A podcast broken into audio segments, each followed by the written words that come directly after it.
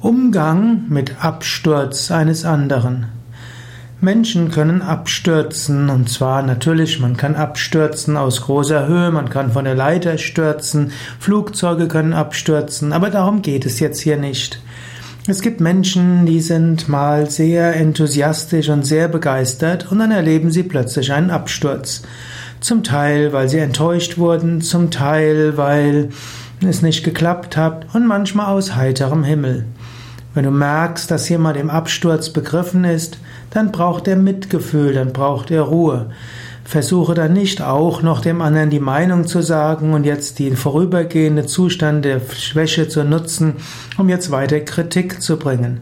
Wenn du jemand siehst, der gerade dabei ist, irgendwo abzustürzen, hilf ihm, stütze ihn, ermutige ihn, zeige ihm die Anerkennung, Mitgefühl, biete ihm deine Hilfe an.